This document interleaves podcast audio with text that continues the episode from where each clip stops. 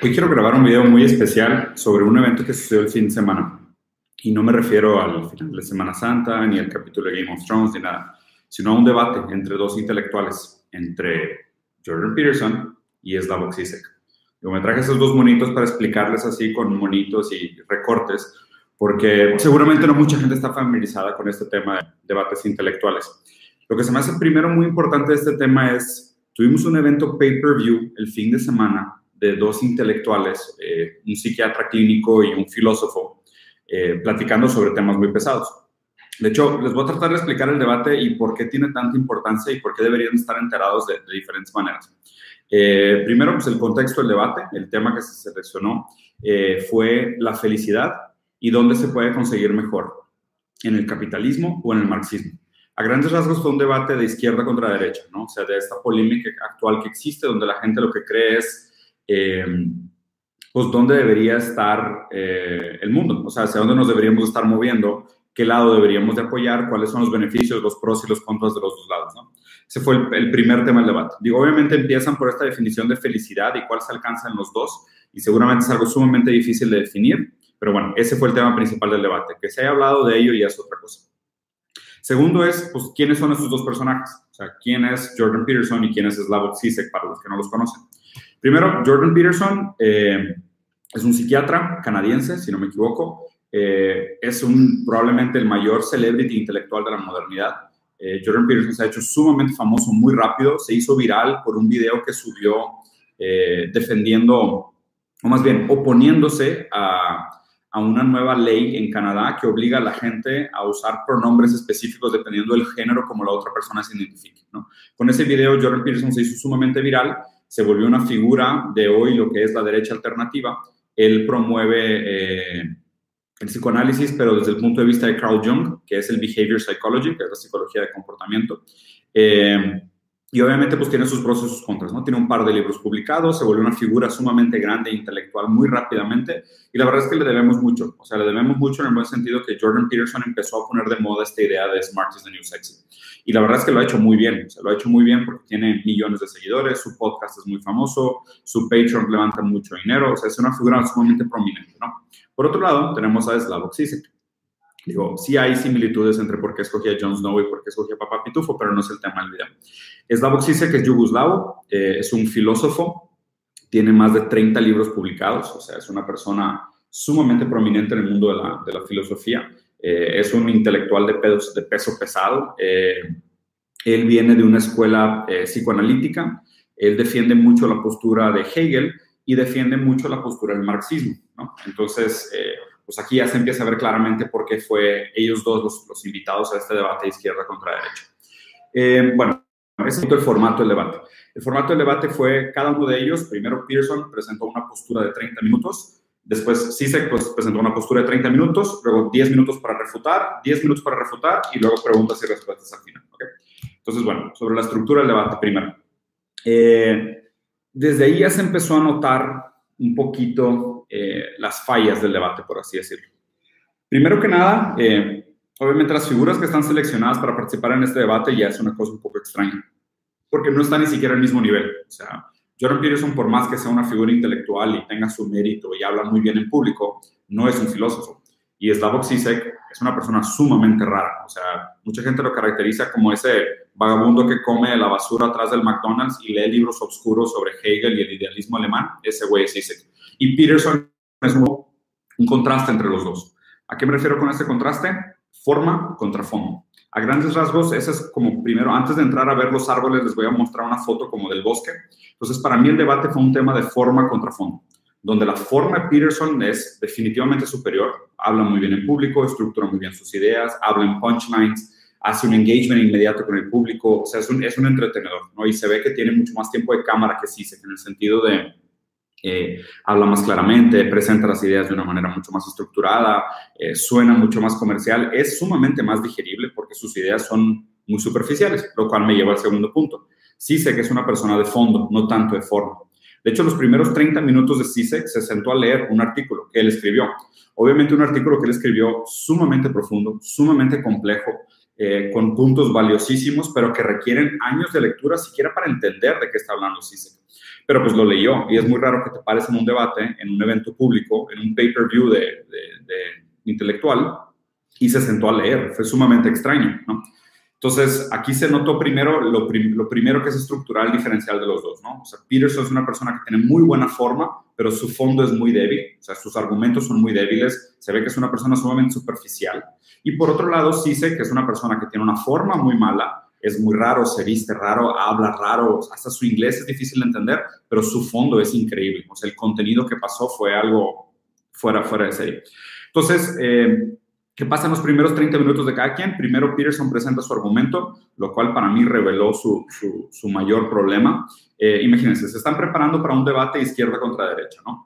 Y Peterson dice, o sea, tal cual, se, se para en el stand y dice, bueno, pues para prepararme para este debate, releí el, el, Manifiesto Comunista, que es un libro que había leído hace, hace muchos años, cuando tenía 18, y lo volví a leer, pues lo volví a repasar un par de días antes del debate. Para criticar el marxismo, haber dicho que tú te preparas algún debate abierto leyendo solamente el manifiesto comunista, para cualquier persona semi-informada ya sabes que este güey es un charlatán.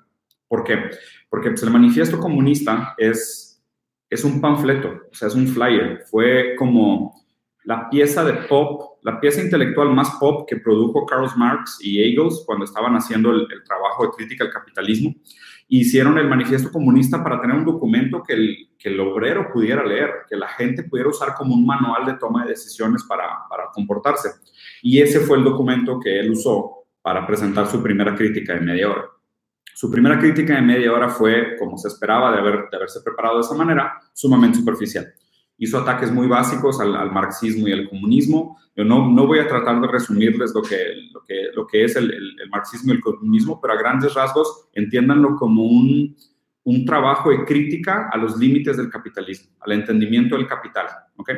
Y obviamente también a esta pelea de, de clases sociales entre el, el, capitalista y el obrero. ¿okay? Capitalista y obrero, ¿a qué se refiere? Si lo pusiéramos en términos modernos, al que tiene acciones en las empresas, al dueño de la empresa y a cualquiera de los trabajadores, desde el director hasta el obrero más bajo. Y la diferencia abismal que existe entre, esos, entre esas clases sociales. Entonces, Peterson presenta su media hora de argumentos superficiales sobre el, sobre el marxismo, eh, diciendo pues, todos los límites, todas las fallas que ha tenido, todos los errores que se ha cometido en Latinoamérica, por ejemplo, todos los proyectos fallidos del, del, marxismo. Después, Peterson presenta su media hora lee su artículo durante media hora, lo cual fue sumamente raro porque pues, la gente como que no tenía engagement con él, un artículo sumamente denso, de esos que lo leí dos, tres veces el fin de semana y todavía no lo acabo de entender, o sea, fue un artículo sumamente complicado, pero básicamente lo mismo es, eh, se puso a presentar eh, los problemas del capitalismo, o sea, todo lo, lo, que lleva el capitalismo y los límites y la, la no sustentabilidad del modelo capitalista en la modernidad. Obviamente un análisis mucho más profundo desde el ángulo económico hasta el ángulo social, el ángulo cultural, el ángulo ideológico y obviamente el ángulo humano. Entonces termina cada quien su media hora. Después este chavo se pone a platicar. Jordan Peterson tiene 10 minutos para refutar el punto de Peterson. Y básicamente, pues ahí se empieza a ver su, su, debilidad en el sentido de decir, eh, pues mira, esto es lo que yo entendí del marxismo, esto es lo que yo había pensado. Eh, no sabía que, que, que, la postura de CISEC iba a ser más de de atacar el capitalismo, más bien pensé que él se iba a defender en el marxismo, cuando se dijo que, que él sabe que el, que el, marxismo moderno, la manera como se ha aplicado, tiene problemas, o sea, tiene muchas fallas y tiene muchos errores. Inclusive, Sisek abiertamente se declara y dice, no soy tan marxista, probablemente soy más hegeliano. Desde aquí ya se debe notar mi favoritismo, digo, para empezar, psicoanálisis, perdón, eh, psicología clínica, behavior psychology, no soy muy fan de Carl Jung, este chavo es, bueno, sí sé que es alumno de Lacan, es psicoanálisis para mí es, la, es lo que más me gusta en términos de entendimiento humano, y aparte es gran lector de Hegel y demás. Entonces, pues ya desde ahí ya tengo un favoritismo, claro. Entonces, básicamente, eh, sí se dice, ¿sabes qué? Pues yo, además de ser marxista, de hecho, más que marxista, soy hegeliano. O sea, más que la postura de Marx, defiendo la postura de Hegel. A lo que se refiere con la postura de Hegel y por qué obviamente Peterson no estaba listo para este debate, es que esta idea marxista de la pelea entre clases viene del discurso hegeliano del esclavo y el maestro, o sea, the master-slave dialectics, ¿no? La dialéctica del maestro y el esclavo, que se refiere más bien a esta idea que tenemos nosotros de todo el tiempo nosotros nos estamos comparando con los demás y estamos tratando de definir En esa esclavo y el maestro, uno gana reconocimiento y el otro pierde. Entonces el maestro se determina como, ¿sabes qué? Yo gané, yo soy más inteligente que tú, más fuerte que tú, más poderoso que tú, ahora tú eres mi esclavo. En ese momento el maestro obtuvo lo que quería, que era reconocimiento. Él se reconoció en el otro, recibió el reconocimiento del otro, la mirada conformante del otro y dijo, ya, pues con esto tengo, y obviamente en ese momento se pierde porque, pues, ¿quién quiere la mirada reconocedora de un esclavo? Si el esclavo no vale nada, su mirada reconocedora tampoco vale, entonces va a buscar a alguien más que lo reconozca, ¿no? Entonces, básicamente ahí se acaba un poquito lo interesante de la plática del maestro. El esclavo, por otro lado, que es el trabajador, al no haber recibido la mirada reconocedora del maestro, empieza a producir y se dice que en la producción, o sea, haciendo cosas, creando eh, escultura, arte, poesía, conocimiento, empleo, construyendo una casa, limpiando la naturaleza, buscando propósito, el esclavo encuentra, eh, más bien, se encuentra a sí mismo en lo que produce. Entonces, de ahí viene un poquito la, la dialéctica del esclavo y el maestro. Y esto, obviamente, tiene una influencia enorme en el trabajo de Marx. Y obviamente mucho de la crítica en Marx es que dice que en el capitalismo el trabajo del esclavo o el trabajo del proletariado se comoditiza. O sea, básicamente tú vales aquello que, tú, que a ti te pagan por tus horas de trabajo. Entonces te reducen a un commodity. De la misma manera que un kilo de azúcar tiene un costo, tu hora de trabajo tiene un costo. Y eso es gran parte de donde viene la crítica de, de Marx hacia el capitalismo. Entonces, digo, obviamente eso, esto se, se, menciona en el debate, definitivamente no entran a este nivel de profundidad, pero ahí es donde empieza la discusión. Entonces, eh, aquí pasamos a la, segunda parte del debate. O sea, en la primera parte del debate yo sabía que iba a suceder esto. No se habló sobre felicidad. Eh, la postura que se presentó sobre marxismo por parte de Jordan Peterson fue sumamente superficial. O sea, básicamente se cuenta que te trató de enseñar, eh, no sé, ¿qué te gusta? 60 libros, en, leí un panfleto de 60 páginas y estoy tratando de hacer una crítica, que obviamente todo el mundo lo ha hecho antes, fue una interpretación sumamente banal y mostró lo poco preparado que estaba para el tema. Y por otro lado, se trató de comunicar una crítica sobre el capitalismo que requiere la lectura de 10 libros antes de entender de qué estaba hablando Sisek. Entonces ahí fue un poquito de la complicación.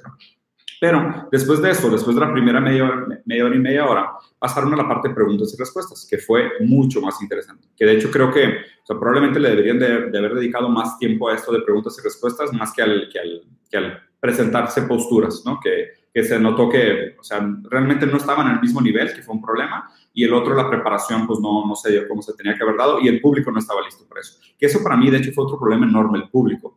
Después les voy a poner el link del video para que lo puedan ver, está completamente en YouTube, está largo, duró como dos horas y pico el evento, pero el público fue un problema. O sea, desde el principio se notó el desconfort de CISEC porque todo lo que se decía, la gente aplaudía, eh, ¿sabes? O sea, se manifestaban, o sea, normalmente en un, en un, debate entre intelectuales, pues hay silencio, estás poniendo atención porque son ideas complejas y difíciles de entender. Y aquí no, aquí la gente estaba aplaudiendo y riéndose y haciendo reacciones, lo cual fue, fue sumamente raro. Se notó que obviamente lo que pasó en este evento fue que pues ganó el celebritismo, o sea, el evento se volvió sumamente pop, entonces pues la gente pues no sé, lo fue a ver como si fuera un show de comedia o como si fuera un debate entre dos políticos, ¿no? que realmente no, no, era, no era el tema. Pero bueno, la segunda mitad del debate entonces fue las preguntas y respuestas. Las preguntas básicamente se planteaban por parte de un moderador, lo voy a hacer yo, y después cada quien presentaba su postura y platicaba. Eh, muchas cosas aquí. Para empezar, eh, de nuevo se nota la, diferencia de, forma contra fondo, porque pues todas las preguntas eh, reflejaban lo que traían estos dos en el bar. Y aparte, digo, hay una frase de Nietzsche que me encanta, que, creo que la debemos aplicar todo el tiempo cuando escuchamos a alguien más hablar o escribir. Nietzsche decía que todo libro primero se tiene que leer como una autobiografía. ¿Qué es? ¿Qué significa? Pues que cada quien habla desde su experiencia, desde su punto de vista, desde su cadena de significantes, desde lo que ellos quieren, de los que ellos creen y lo que se han conformado. Entonces, desde ese primer punto de vista, tú ya sabes que, bueno, pues Sisek tiene una manera de entender las cosas y Peterson tiene otra manera de entender las cosas y básicamente todos los argumentos que presentan y, postulan como respuesta nada más son que reflejos de lo que ellos son como personas.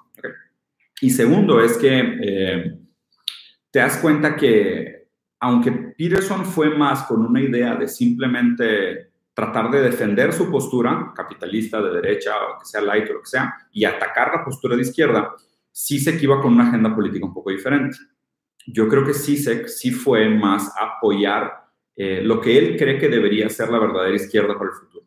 Básicamente, eh, para resumir las preguntas eh, básicamente lo que dice CISEC es que hoy mucho de lo que nosotros compramos o consumimos como ideología solamente perpetúa esta insustentabilidad del capitalismo. ¿okay? Voy a tratar de quebrar esta respuesta por partes.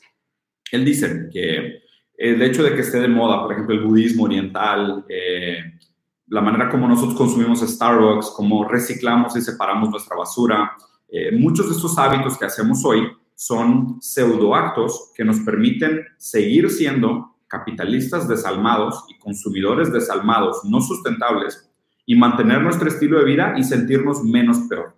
¿okay? Y eso es lo más interesante. Y creo que es una crítica que Peterson ni siquiera entendió, porque Peterson defiende mucho esta idea, tiene su libro de 12 reglas para la vida, donde dice cosas como Carl Jung, que es cuando tú resuelves un problema individual, también estás resolviendo problemas sociales. Y si tú tratas de tener tus cosas en orden, es suficiente para poner el, mundo en orden. No necesitas preocuparte por el mundo.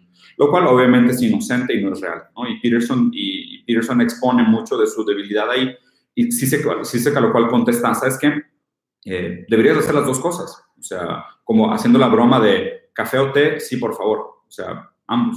Eh, deberías de ser capaz de tener tu casa en orden y al mismo tiempo preocuparte por los problemas sociales, porque a la larga, cuando haces análisis, te das cuenta que muchas de las cosas que hacen que tu casa no esté en orden es el hecho de, la que, de que la sociedad esté en desorden. Entonces, a esta postura de, Peterson de decir, sabes, medita, haz yoga, recicla, separa tu basura, siéntete bien contigo mismo, arregla tu cama en las mañanas, despiértate temprano, todo este optimismo, que para mí cada vez más el optimismo es sinónimo de mediocridad, sí se contesta que no es suficiente, porque él dice que este optimismo nada más es que una, un lavado, un lavado de cerebro ideológico que perpetúa tu situación y probablemente perpetúa tu situación inclusive como víctima del capitalismo o como esclavo del capitalismo, porque a menos de que seas dueño de empresa, dependes de un sueldo y ese sueldo comoditiza el valor de tu tiempo. A lo cual se dice, no, nosotros tenemos que entender que no podemos pensar de esta manera fragmentada menos a nivel individual, pero tampoco a nivel países, ni, a nivel regiones, ni a nivel familias, ni a nivel microeconomías, porque vivimos en un mundo de una economía globalizada, donde todos estos factores están conectados. O sea, tú no puedes decir, sabes que voy a construir un mundo porque ya no quiero que mi país reciba inmigrantes. O no me gusta que tengan inmigrantes. En, de repente voy a caminar al centro y me topo con africanos que tuvieron que escapar de sus condiciones de vida en África y vinieron a mi país y no me gusta que estén aquí, no quiero inmigrantes en mi país. No funciona así. Básicamente la crítica al capitalismo es que tenemos que entender que, oye, ese café rico que te tomaste en la mañana eh, venía endulzado con azúcar y ese azúcar es barato y lo puedes pagar porque en India, donde están los campos de caña de azúcar, existen prostitutas menores de edad que hacen que los trabajadores acepten sueldos más bajos porque el fin de semana pueden tener relaciones sexuales con niñas de 15 años y eso hace que el costo del azúcar de tu café sea barato. Eso es lo que critica CISEC. O sea, CISEC dice que esa es la hipocresía más grande que vivimos hoy en el mercado capitalista, donde lo que queremos es, y obviamente estamos hablando todos, y me incluyo, ¿no? Desde una postura sumamente privilegiada, porque queremos gozar de todos los privilegios de nuestra posición dentro del capitalismo y cerrar el ojo y hacer de cuenta que todo lo negativo que también implica el capitalismo no es nuestra responsabilidad. Y levantar muros y negar inmigrantes y, ¿sabes? O sea, ah, pues yo, yo estoy haciendo mi parte porque yo no uso popote, ¿sabes? Entonces yo estoy salvando a la tierra. Cuando, oye, pues tu celular, güey, tiene piezas de metales pesados que requieren eh, procesos complicados que causan mucha contaminación, ¿sabes? Pero no, no, no, yo, yo no uso popote, entonces yo estoy haciendo mi parte, entonces yo, yo no llevo parte de esa culpa. Y eso es lo que dice Sisek, que es la gran hipocresía del capitalismo moderno. Por eso, termina con una frase sumamente padre que, que, me gusta mucho, que les voy a dejar con la misma frase y cerrar los 20 minutos que tenía planeado de video, diciendo que eh, la gente de izquierda o la gente que tiene pensamientos similares o empáticos a la izquierda, eh, le tiene que perder el miedo a ser radical. O sea, tenemos que ser más radicales, menos conservadores, menos pasivos. Y aquí es donde yo voy a poner un poquito de mi cosecha, que es decir, eh, primero, que es algo que se menciona en el debate también, que estos debates no son tan simples como izquierda contra derecha. Estos debates nunca son tan simples como, ah, eh, si, es algo populista o quiere seguro de gastos médicos gratis, es, izquierda y es comunista y, ¿sabes? Es, ¿sabes? Vamos a regresar a Rusia y Stalin y Marx y whatever. Claro que no, o sea, la izquierda implica demasiadas cosas, tienes que hablar de detalle por detalle, punto por punto, no generalicen. Y por otro lado, es muy fácil a la gente de izquierda, cuando escucha cualquier cosa que no les gusta, inmediatamente dice, ah, eres un fascista. Que también es una estupidez. O sea, por más que Trump sea de las peores personas de la modernidad, eso no lo hace un fascista. O sea, también probablemente es un populista. Entonces, el primer gran aprendizaje de este debate es eh, no se vayan por esos caminos fáciles. Estas, discusiones jamás son tan simples como A contra B, izquierda contra derecha. Y lo otro que voy a poner un poquito en mi cosecha es, eh, hoy para mí más que nunca, el optimismo es sinónimo de mediocridad porque el optimismo de alguna manera lo que refleja es un conformismo, o sea, es decir, las cosas van a estar bien, ¿no? Entonces es bien raro como tú ves a Peterson hablando y habla de una manera toda tétrica, pesada, dramática, o sea, tú lo ves volteando hacia abajo, se le hacen sombras en los ojos, o sea, es una persona pesada, densa, lo ves casi fatalista, ¿no? Pero básicamente lo que te está diciendo es, los pobres son menos pobres, los ricos son más ricos, hay más riqueza, hay más salud. Pesimista de presentar las cosas suena bastante optimista, lo cual es muy tonto. Y Sisek, por otro lado, es muy bromista, siempre se está riendo, es muy chistoso, hace bromas para todos, pero lo que dice es, hay una luz al final del túnel y esa luz al final del túnel es un tren que nos viene a matar a todos. Y en ese caso es bastante radical y muy, muy, muy pesimista, pero lo dice de una manera sumamente jovial. Entonces, quédense con ese mensaje. La verdad es que vale mucho la pena verlo. Espero que con este videito corto se les haya interesado más y se les haya antojado más ver el video completo. Véanlo. Después tengo planeado hacer un video más a detalle, análisis de cada una de las preguntas y respuestas, porque sí se tocaron un par de temas muy padres. Pero bueno, espero les haya gustado. Bye.